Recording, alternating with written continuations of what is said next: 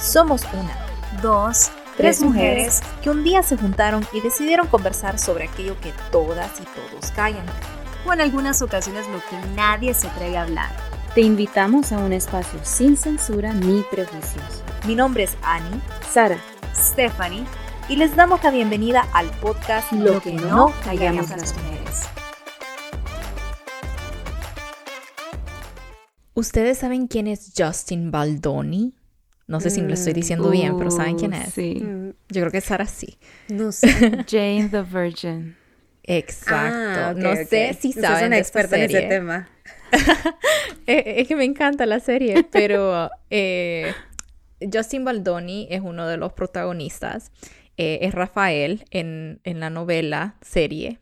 Y este, eh, eh, este, pues, esta persona, este hombre, lo que hizo recientemente, o no recientemente, yo creo que ya hace unos años, pero sacó un libro que se llama Man Enough, como hombre suficiente, eh, o suficientemente hombre, no sé cómo traducirlo. A lo que va eh, este libro es específicamente a redefinir qué es masculinidad y qué es ser hombre.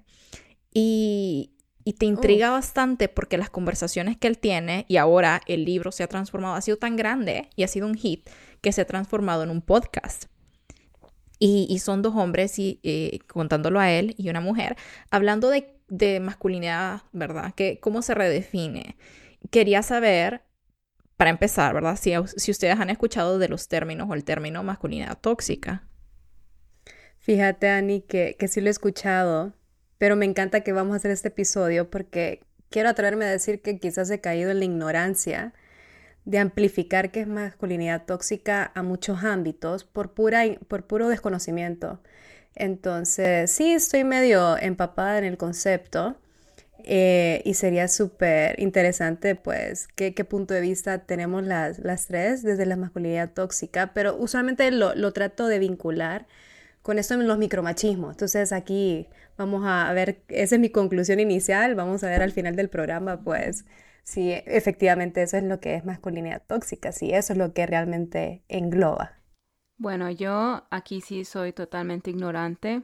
Sí conozco a Justin Baldoni, sí eh, sé del libro, del podcast y también uno de hecho que sacó ahorita eh, que siempre, bueno, siempre está Boys Will Be Boys, ¿verdad? Pero él tiene Boys Won't Be Boys o algo así, pero se refiere a quebrar ese esquema, ¿verdad? Bien bonito. Entonces me alegra de que hagamos este episodio porque a pesar de que estoy participando en el episodio, también sé que voy a estar como la audiencia, ¿no? Eh, atra- consumiendo ese nuevo conocimiento, así que estoy lista. Ay, me encanta, me encanta, porque realmente ese es el punto, ¿verdad? Hablar de, esas, de estos temas que a veces son como, como, como nuances, no sé cómo decirlo en español, pero son bastante complejos, ¿verdad? Y no sabemos cómo definirlos exactamente. Y creo que hay múltiples conceptos, ¿verdad? Conceptualizaciones que podemos tomar. Sin embargo, quiero esta que es bien simple, le voy a decir. Y eh, eh, encontrando esta, preparándome para este episodio, encontré esta información muy interesante de la revista Men's Health. Y hablan recientemente, hace un, un, poquito, pues sacaron un artículo que hablaban acerca de Dani Ruiz. Es un terapeuta e impulsor de un taller que es especializado en las masculinidades antimachistas. Entonces, qué interesante, ¿no? y, y, pues... Eh, Está Sí, y se refiere, él, él, empieza, ¿verdad? Diciendo, bueno, hay que definir primero qué es masculinidad tóxica y lo hace bien sencillo. Y dice que para él, ¿verdad? Significa todos aquellos comportamientos, actitudes y atributos que no son asignados, a él como hombre, ¿verdad? A los hombres por el mero hecho de serlo. ¿Ok? Entonces, él habla acerca de esas que generan, la masculinidad tóxica entonces se transforma en algo que genera daño en torno a la persona como propio individuo y más allá a las mujeres, ¿verdad? Que las perjudica hombres u otras identidades. Entonces, ahí es cuando cambia, ¿verdad? Es decir, eh, y si, si, damos ejemplos, es eh, decir, bueno, un hombre simplemente por ser hombre tiene que ser macho, pecho, peludo, que es algo que es famosísimo, famosísimo decirlo. típico, Siempre. ¿verdad? Exacto. Entonces, ese tipo de cosas que es, es, igual que la mujer, ¿verdad? Se le podría dar que es lo contrario a, digamos, una feminidad eh, tal vez tóxica un poco, ¿verdad? De, de, decir, ok, el rosado solo es de mujeres, ¿verdad? Uh -huh. Es como algo parecido, ¿verdad? Pero vamos un poquito más allá. Hablando de esto, dentro de sus relaciones, porque todas estamos emparejadas, ¿han hablado de esto con sus parejas? O sea, ¿cómo creen que se puede iniciar esta conversación, verdad? Sí, de la masculinidad tóxica, que como, ¿qué, qué ser hombre, verdad? Fíjate que ya que lo has definido, eh, es bien bonito porque en mi vida pensé tener esas conversaciones abiertas o esas conversaciones de esos temas ¿verdad? Más profundos, más, menos convencionales, le diría yo, ¿verdad? Y pues con mi esposo desde el inicio, ¿verdad? Desde que, desde que empezamos a salir, eran esas conversaciones pesadas y no convencionales. Ahorita que estamos casados, sí han salido dos que tres veces, creo yo, este tema de, de lo que es ser masculino, ¿verdad? De, de cómo se comporta un hombre versus ese, eh, como dijiste, ¿verdad? Eh, pecho peludo, no es bien interesante ver porque eh, me he dado cuenta de que en realidad yo no estoy de acuerdo con esos patrones o estigmas de lo que es el masculino, ¿verdad? Porque sí sé que nuestra cultura es, si no sos de cierta manera, y lo dijiste, ¿verdad, Ani? De que el rosado solo para mujeres, en este caso, un paralelismo de que si no se es, eh, qué sé yo, musculoso o así, con voz súper grave o, o todos estos altura. elementos, la altura, ¿verdad? Estos elementos que tiene un hombre, entonces ya no es hombre, ¿verdad? Y la verdad es que no, y sí he tenido esas conversaciones con mi esposo y, hemos concluido que no importa cómo un hombre se vea, puede ser masculino, ¿verdad? En su totalidad. Y ha sido bonito tener esas conversaciones porque como les digo, nunca pensé en tenerlas y es bien bonito a través de ellas ver también lo que yo pienso, lo que yo creo, lo que es mi opinión al respecto. Yo, yo soy muy fanática de este tema a pesar de que tengo poco conocimiento. Eh, pero sigo, sigo ciertos em, perfiles en Instagram. Uno de ellos se llama Voices of Brotherhood, que es un mexicano que habla sobre la salud mental masculina. Y es un tema que muy poco se toca o nulo. Y también lo estaba escuchando en otros podcasts que hablaban de cuál es el ambiente femenino versus el masculino desde el punto de vista de espacio y de seguridad. No es lo mismo que las mujeres se reúnan y platiquen de sus cosas, que los hombres se sienten y platiquen de sus cosas. Entonces desde ahí ya se va, de alguna manera u otra, se, va perpetuando esa toxicidad y, y, es muy interesante estudiarla porque está muy poco tocada o conversada por los mismos hombres. Y muchas veces caemos en el error nosotras las mujeres de encasillar a todos los hombres dentro de un mismo saco, pero también mm. eh, eh, es una oportunidad también para, para abrir el diálogo y redefinir esa masculinidad que ustedes dos lo han mencionado.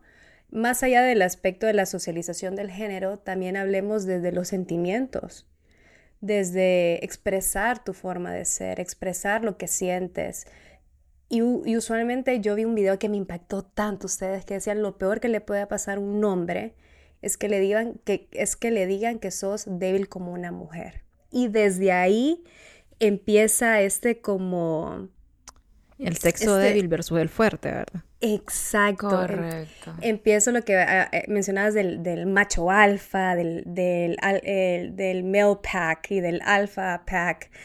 Entonces, esto creo que les ha pasado la factura a, muchos hombres al nivel de conectar con parejas, que es la pregunta que, que, tú mencionas, Ani. Y cuando los hombres no se dan esa tarea de averiguar qué pasa en lo interno y que empiezan a, de alguna manera, a obtener comportamientos y conductas que justifican a quién? A la sociedad. No justifican su, su forma de ser, su personalidad, porque la sociedad le ha dicho eso no es de un hombre. Y aquí sí quiero ser como hasta comprensiva, ¿no? Hasta empática de que, de que sí, yo he tenido estas conversaciones con mi pareja, con mi pareja actual en el pasado, olvídate. Yo he tenido varios novios, sí, olvídate tocar este tema, porque estábamos dentro de ese, de ese rol de subordinado y dominado, ¿verdad? El hombre manda, la mujer se subordina. Mm. Pero hoy por hoy, yo creo que también hablar de masculinidad tóxica Y hablar de ese tema en tus parejas es ponerte en el mismo escalón. O sea, somos iguales y yo te voy a escuchar y tú te vas a abrir, o sea, un emisor y un receptor y saber que, que, que esto ha sido provocado por la sociedad, ha sido provocado por nuestro contexto religioso, nuestra casa, nuestra crianza. Y tenemos que empezar a cambiar. Y no lo vamos a cambiar nosotras las mujeres, eso sí lo quiero dejar muy claro. No lo vamos a cambiar nosotras diciéndole a nuestras parejas. Va a cambiar en el mismo círculo de ellos, porque esos círculos no son seguros para conversar esos temas. Entonces tiene, se tiene que provocar esa, ese male bond, ¿verdad? Ese vínculo masculino donde se sientan seguros y no lleno de prejuicios. Uno cree que la mujer está llena de prejuicios, pero también me pongo a pensar en, el ámbito de los varones y la presión creo que es altísima también. Y le dice exactamente al clavo, porque a eso también quiero, quiero como englobarlo, que es el locker room talk que le dicen, que es donde todos los hombres se reúnen, o bueno, no todos los hombres, ¿verdad? Pero, o sea, tu grupito de amigos, tu grupito de amigos se reúne y lo que conversan atrás entre ellos, entre amistades, es algo que piensan que es inocente, es algo que piensan que no tiene ningún daño y después eh, lo exteriorizan con sus comportamientos y no exactamente lo que estaban diciendo en su locker room talk que igual es dañino, ¿verdad? Es como esa frase de que no hagas cosas en privado que se miren como mal, no sé cómo es la frase, pero y que en público son, son malas, ¿verdad? Entonces es un poco de eso y, y, yo creo que es importante tomar en cuenta esas presiones que tienen los hombres, ¿verdad? Entre sus amistades, pero al mismo tiempo que, que se cuestionen, que se cuestionen y redefinan, tal y como estaba mencionando al principio, qué es para ellos masculinidad, qué es para ellos ser hombre, qué va conectado con eso. Porque yo creo que es una definición muy particular para cada persona. Es decir, eh, como decía, yo puedo ser un hombre y no, me, y no me gustan los deportes, que es algo muy clásico. Y yo creo que hemos hablado de muchos atributos físicos, ¿no? De qué es ser un hombre. Pero no tomo, no tomo cócteles. sí, sí. Sí, las cositas que son como, ah, bueno, tirando más para una mujer, entre comillas, es lo que va contrario, ¿verdad? Y, ya ahí es cuando yo me pongo a pensar en el daño, no, solo, no solamente que le hace a la persona que está de frente, ¿verdad? Que es al, al hombre, a las amistades, pero más allá a la persona en el exterior, es decir, como decís, a tu pareja o a las personas en el exterior siendo las mujeres. O a tus amigas, a, tus, familiares. Sí, y, ahí es cuando ves, eh, digamos, tal vez ese, no sé si es un síndrome, pero esa superioridad, ¿verdad? De que yo soy el alfa y que tengo que tener el control externo en, varios segmentos. ¿verdad? Y ahí es cuando miramos que se, se transmite en la escena pública, en las relaciones, se transmite en todo. Así que eso de redefinirlo empieza por una introspección. Mm. que me imagino que ha de costar, ha de costar mucho. Generalmente las mujeres tenemos más, una inclinación más fuerte a la introspección que los hombres. Y creo que el abrir estas conversaciones dentro de sus familias, dentro de sus relaciones, es cuando empieza pues esa semilla, esa semilla a brotar, para que se haga una conversación más continua, que deje ese tabú, que deje ese prejuicio de que esta es una conversación que no se tiene que tener. Eh, no, creo que no hay forma más genuina de tener una intención de querer aprender y ser abierta y abierto y ya después accionar en base a esa información que recibiste. Que eso es lo que estamos tratando de hacer en este podcast también, cuando tenemos estas conversaciones, ok, aprendemos, recibimos, ¿verdad? Es lo que yo siempre digo, ¿verdad? De, de, de reaprenderlo.